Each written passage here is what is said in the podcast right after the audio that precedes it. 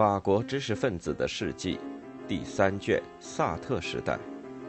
作者：米歇尔·维诺克，翻译：孙桂荣、易峰。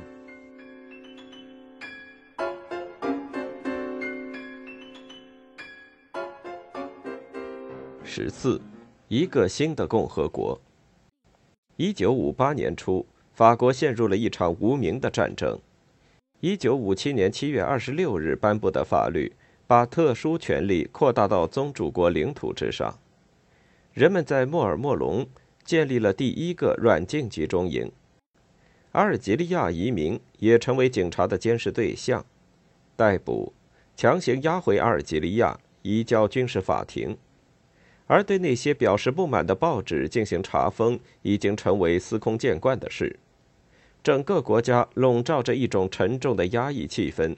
只有学生和知识分子举行示威游行，反对吉莫莱的继承者莫里斯·布尔热斯·莫努里，接着是费利克斯·加亚尔，还有那位阿尔及尔的终身社会党行省总督罗贝尔·拉科斯特所进行的那场毫无出路的战争。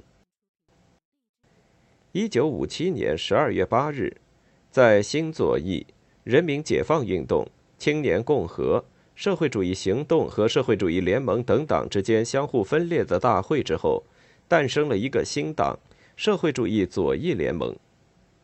这个党的大学生分部在巴黎组织学生与法共一起上街游行。在极右翼方面，民族主义组织如法兰西行动、青年民族受到形势的裹挟，他们袭击左翼报贩，举行集会、游行、贴标语。在墙上乱涂乱抹。解放以来，形势对他们还从来没有像现在这么有利。一九五七年十二月的一天，基督教见证的主编乔治·叙费尔在南希市被一个突击队绑架。他本来要在那里做报告，结果被非法监禁多日。一帆风顺的右翼原教旨主义发动了对出售《基督教见证周刊》的报贩的袭击。与此同时，告发、检举和散发传单的事层出不穷。一九五八年初，疏远了布热德的让·玛丽·勒佩纳与另外一位议员，伞兵让·莫里斯·德马凯共同建立了战士民族阵线。为了反对一切物质主义，为了民族革命，让我们团结起来。这以后不久，让·巴蒂斯特·比亚基律师也建立了革命爱国党。决心阻止纳赛尔为普瓦提埃复仇。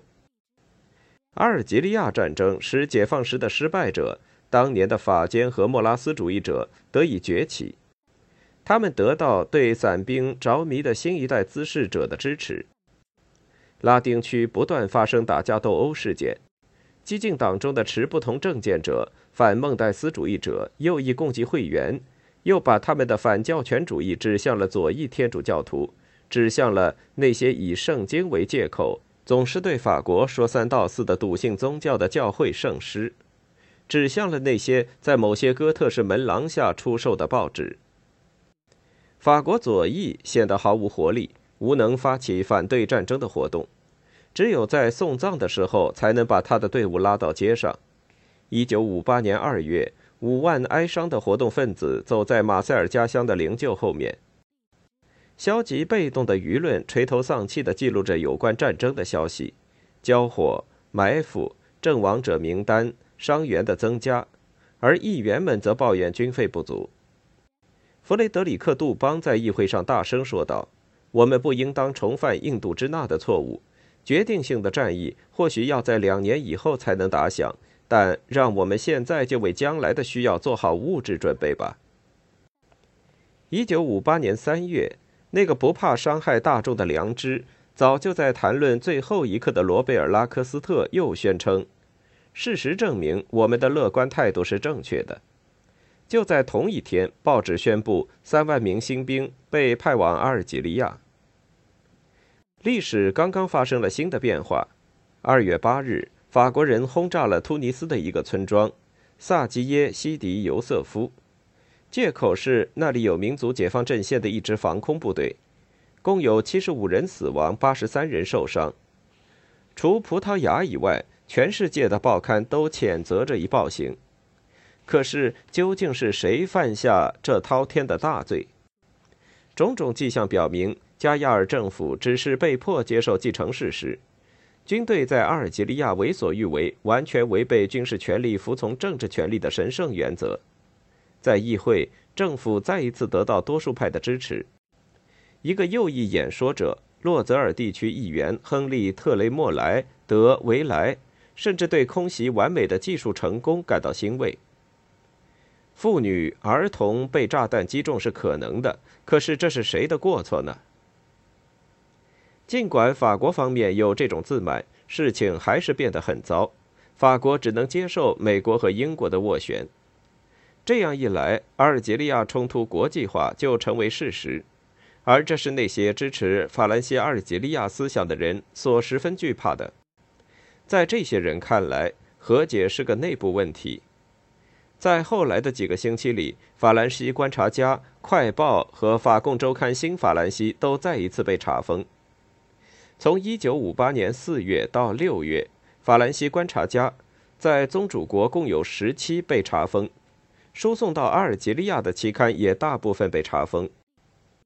巴黎大学殖民化史教授夏尔·安德烈·于连刚刚与让·德雷施、亨利·马鲁。阿尔弗莱德·索维和安德烈斯·蒂博共同创作出版了《阿尔及利亚问题》。他写道：“毫无疑问，七月王朝和第二帝国为批评阿尔及利亚战争的作家留下了一种在第四共和国当局看来具有煽动性的自由。”局势的恶化导致加亚尔政府倒台。后来的三个通过议会选举上台的政府，左翼通过阿尔及利亚和平的口号取得了胜利。继续实行同样的战争和镇压政策，从而走进死胡同。第四共和国的危机变得公开化，在为了拼凑一个临时政府而进行了几个星期的毫无结果的努力之后，终于宣布请那位被视为自由主义者的人民共和运动的皮埃尔·弗林姆兰出面阻隔。这个消息传到阿尔及尔，引起五月十三日的游行示威。示威是由马苏将军的军队引导和承担的。马苏将军出任公众救国委员会的主席。这位将军在给科蒂总统的呼吁书中，要求在巴黎建立一个以同样名字命名的政府。唯有这个政府，才能确保阿尔及利亚成为宗主国不可分割的一部分领土。军队在阿尔及尔夺取政权，就像在某个拉丁美洲国家一样。军队还威胁说。如果巴黎不能按照他的愿望组成政府，他就要在巴黎夺权。五月二十五日，在阿亚克修成立了公众救国委员会。伞兵是否将要威胁巴黎？接下来发生的事众所周知。议会里最后一批共和主义者很快遭到失败，左翼已无法抗衡。弗林姆兰请辞，恳请戴高乐将军复出，后者表示可以接受。五月二十八日，星期三，一个保卫共和行动委员会组织了从民族广场到共和广场的游行。游行队伍很庞大，那是一个团结的队伍。在保卫共和的口号唤起的亢奋中，皮埃尔·艾马纽埃尔写道：“除了一种神秘的哀叹之外，我什么都没看到。”第二天，勒内科蒂接受了弗林姆兰政府的辞呈，请戴高乐将军阻隔。六月一日。新政府得到议会的批准。知识分子左翼一致谴责在阿尔及尔的暴力行径，谴责恳请戴高乐阻隔的决定。一个有共和思想的人怎么能接受戴高乐呢？不过，这位六月十八日发出抵抗号召的人依然受到大家的敬重。但是今天，他显然是暴乱分子和叛乱军队愚弄的对象。只有少数人看法不同，其中就有弗朗索瓦·莫里亚克。两年以来，他曾多次建议请戴高乐复出，认为戴高乐是真正实现阿尔及利亚和平的唯一的和最后的希望。五月危机期间，他几乎是在跟《快报》的整个编辑部唱反调，并再一次谈到这种他视为必要的求助。难道我们能失去这个让法国青年投身到和平事业中去的机会吗？五月十九日，他这样写道。能失去这个让多年来处在战火煎熬中的阿尔及利亚人民停止受苦的机会吗？我不同意那些人的意见。他们说，宁愿让一个民族灭亡，也不能让一个原则消亡。如果我装作没有感到那巨大的希望的翅膀在我心中颤动，那我就是一个十足的伪君子。但愿鲜血不再流淌，但愿法国士兵能够回家，但愿那些生活在阿尔及利亚小村庄里的人，除了贫穷和一无所有之外，不再受到其他灾难的折磨。但愿永远不会再有阿尔及利亚问题。但愿我们的士兵永远不再有理由说出那句话，不再说马苏将军半年之前对我们十字架报的一个同行说过的那句话：“酷刑，你们总是谴责酷刑，可是我不能不使用这种手段，不如此又能怎么办呢？”在战斗报编辑部，作家当年的抵抗主义者莫里斯·克拉维尔也对阿尔及利亚和解感到高兴，在那里。生活在阿尔及利亚的法国人与穆斯林友好相处。他参加了恳请戴高乐将军复出共和委员会的成立工作。艾马纽埃尔·达斯蒂耶·德拉维日里和约瑟夫·凯塞尔也是这个委员会的成员。莫里斯·克拉维尔是个热情奔放、有先知先觉的人。他讽刺那些认为戴高乐将军受到极端分子或托拉斯控制的人。敬仰戴高乐和马尔罗的罗歇斯特凡纳离开了法兰西观察家，而克洛德埃斯蒂耶则在伯夫梅利做出选择之后离开了《世界报》，加盟法兰西观察家。在克洛德波尔代与《世界报》社长之间展开了一场论战。波尔代这个解放战争的同路人谈到一种可耻的讹诈，伯夫梅利用“我们仍然要”来回答波尔代的“不，绝不”。可能最后是波尔代正确，他写道，也可能他今天是大错特错，因为无论谨慎还是不妥协都不是绝对正确，两者都有可能打开或者堵死救国的道路。我们很快就会明确这一点。将军在阿尔及利亚巡游胜利凯旋之后，第一个任务就是按照他的愿望制定一部新的宪法，为宣传未来的法兰西共同体。而做的非洲之行，给人们带来了真正的复兴希望。尽管他被比内、莫莱以及其他第四共和国的部长所包围，让·丹尼尔是唯一指出科纳克里政策就是宣布阿尔及利亚独立的记者。将军也跟其他人一样，跟所有体制里的人一样，对军队说了谎，对阿尔及利亚的法国人说了谎。如果不是让他们相信，至少是让他们以为阿尔及利亚将留在法国。后来，当他突然做出决定时，这个谎言终于激怒了那里的居民。安德烈·马尔罗不被看作是殖民主义的卫士，他在短期内担任新闻部长，不久将该职务让给法兰西阿尔及利亚思想的传播者之一雅克·苏斯戴尔。对报纸的查封继续着。右翼和极右翼报刊归顺了戴高乐，尽管这些昔日的北党主义报纸对当年的自由法兰西领袖怀着深深的怨恨。雅克·洛朗跟所有的轻骑兵一样感到非常高兴，他们为的是向世界隐瞒法兰西思想胜利的辉煌，这也是对他们的胜利，因为他们反对法兰西思想。精神周刊在六月号里表达了自己的遗憾。我们可以把人民召集到市政厅门前，可以让那些坚定的共和民众去反对散兵专制主义的威胁。但是我们在由一方进行的内战讹诈做出妥协的同时，也就把共和国置于军人政变的威胁之下。这样做也是一种，尤其是一种冒让霸权控制正在诞生的新人民阵线的风险的做法。我们当中的大多数人都准备去冒这两种风险，社会党人和基督教民主党人不愿意这样做。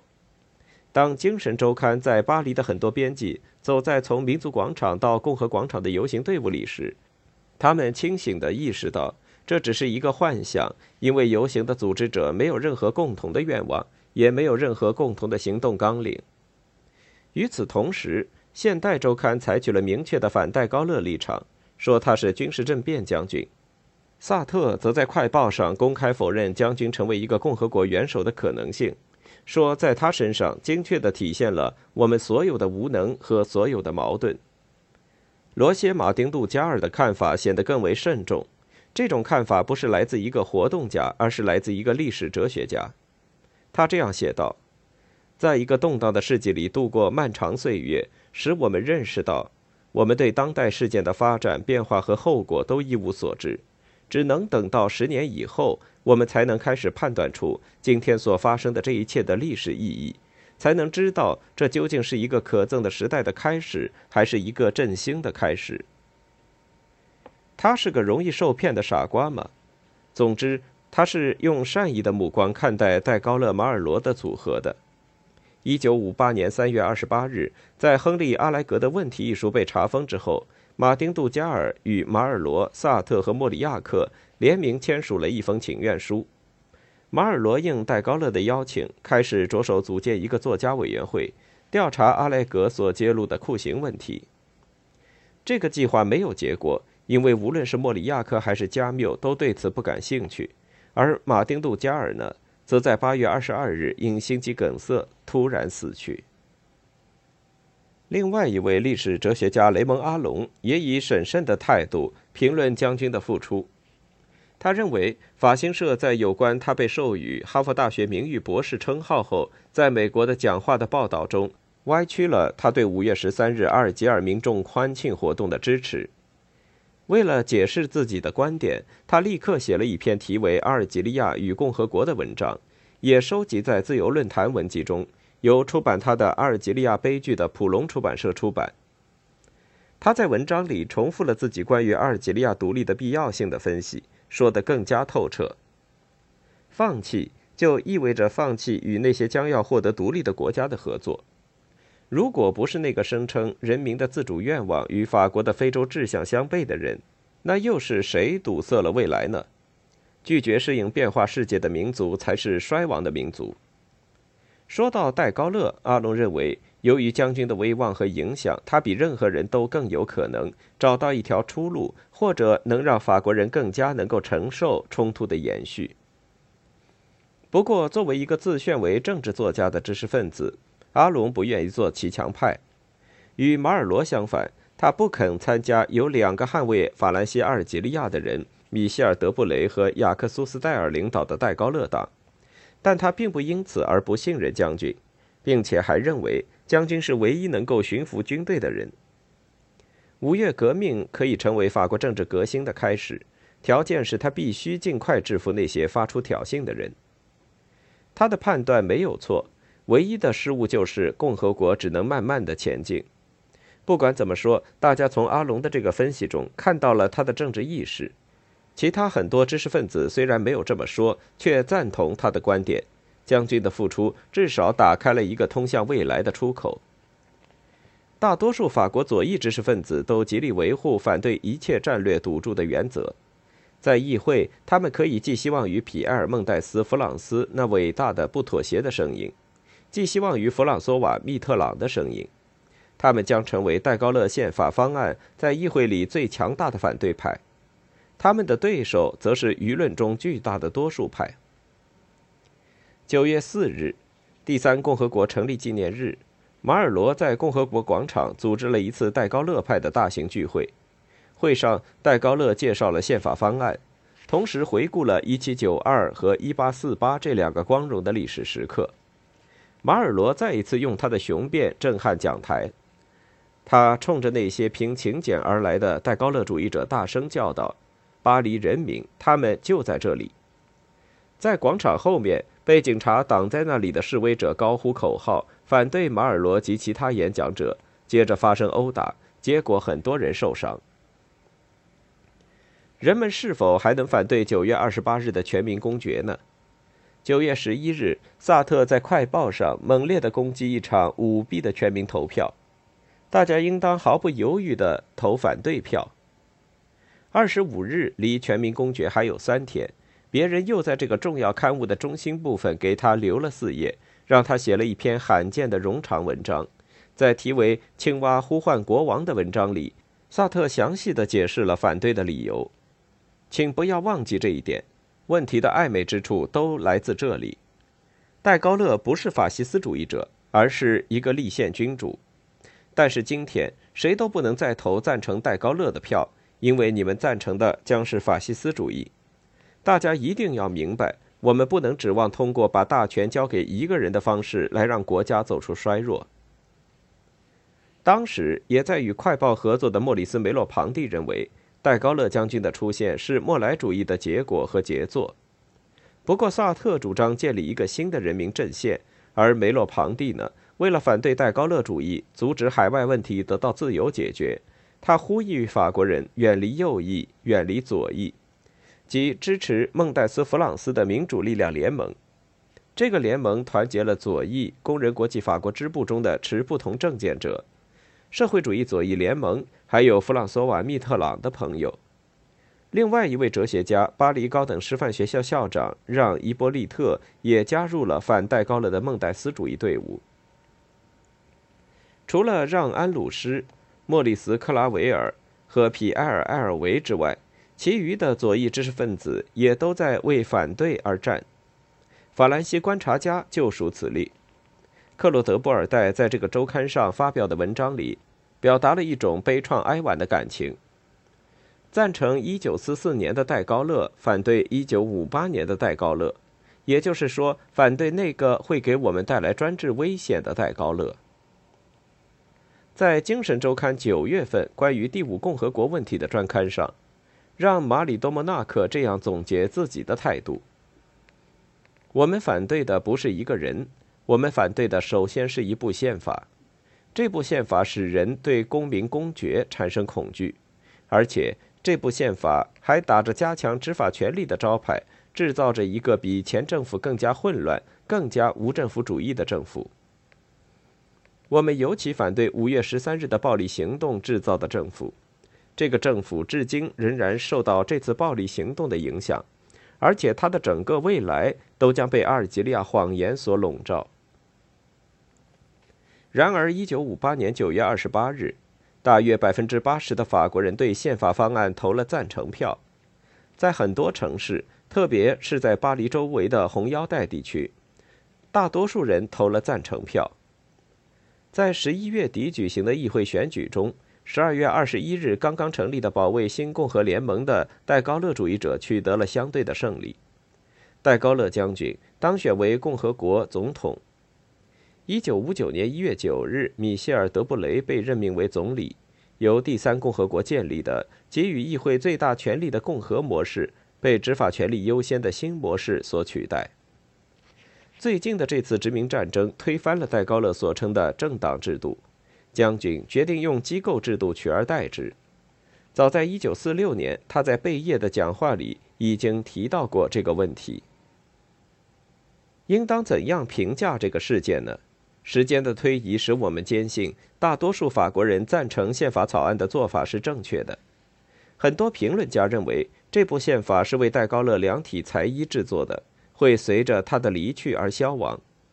他们的论断错了。有政治头脑的人不赞成只用正确或者错误两个标准来评论形势。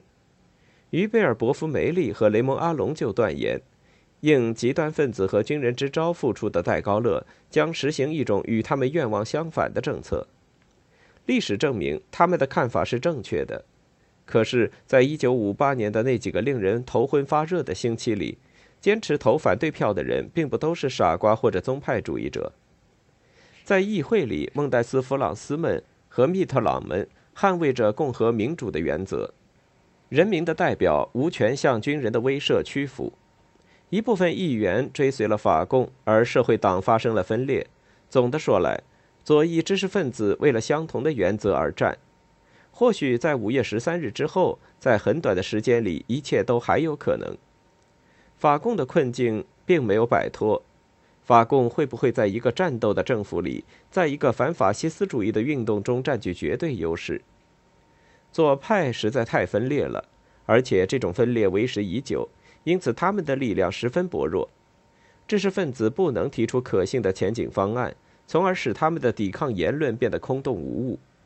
这种抵抗是象征性的，象征就有意义，这就要求那些讲原则的人来向大家提醒原则。左翼知识分子受到的谴责不是来自这个问题，而在于他们的政治分析。在大多数评论家看来，戴高乐的复出意味着法西斯主义。新闻界回忆起1922年意大利的先例，仿佛跟墨索里尼的对比是非做不可的。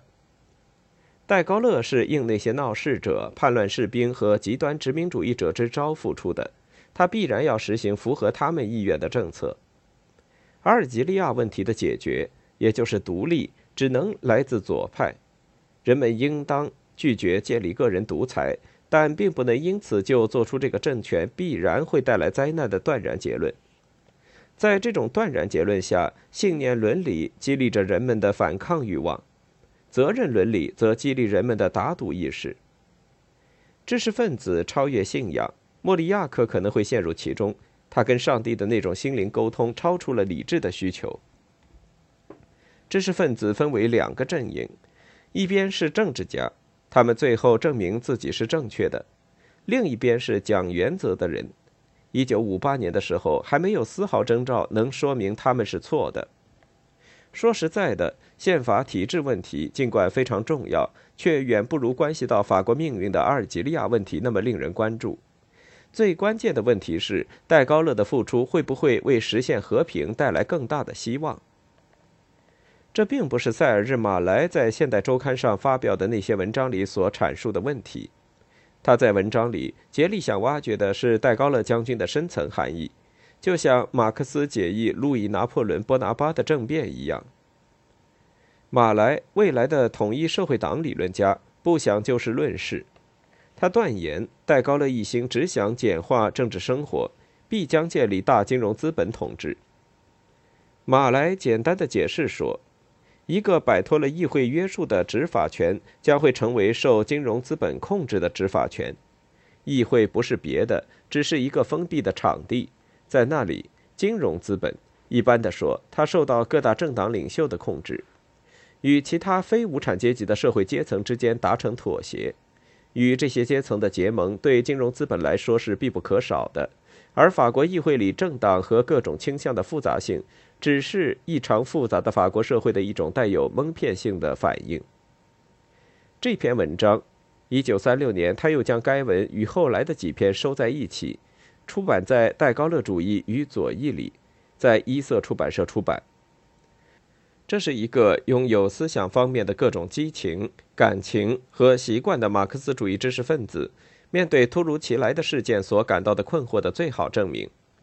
塞尔日·马莱想在经济决断论思想的指导下，理顺那些最不合理的行为，却没能使情况变得更加明朗。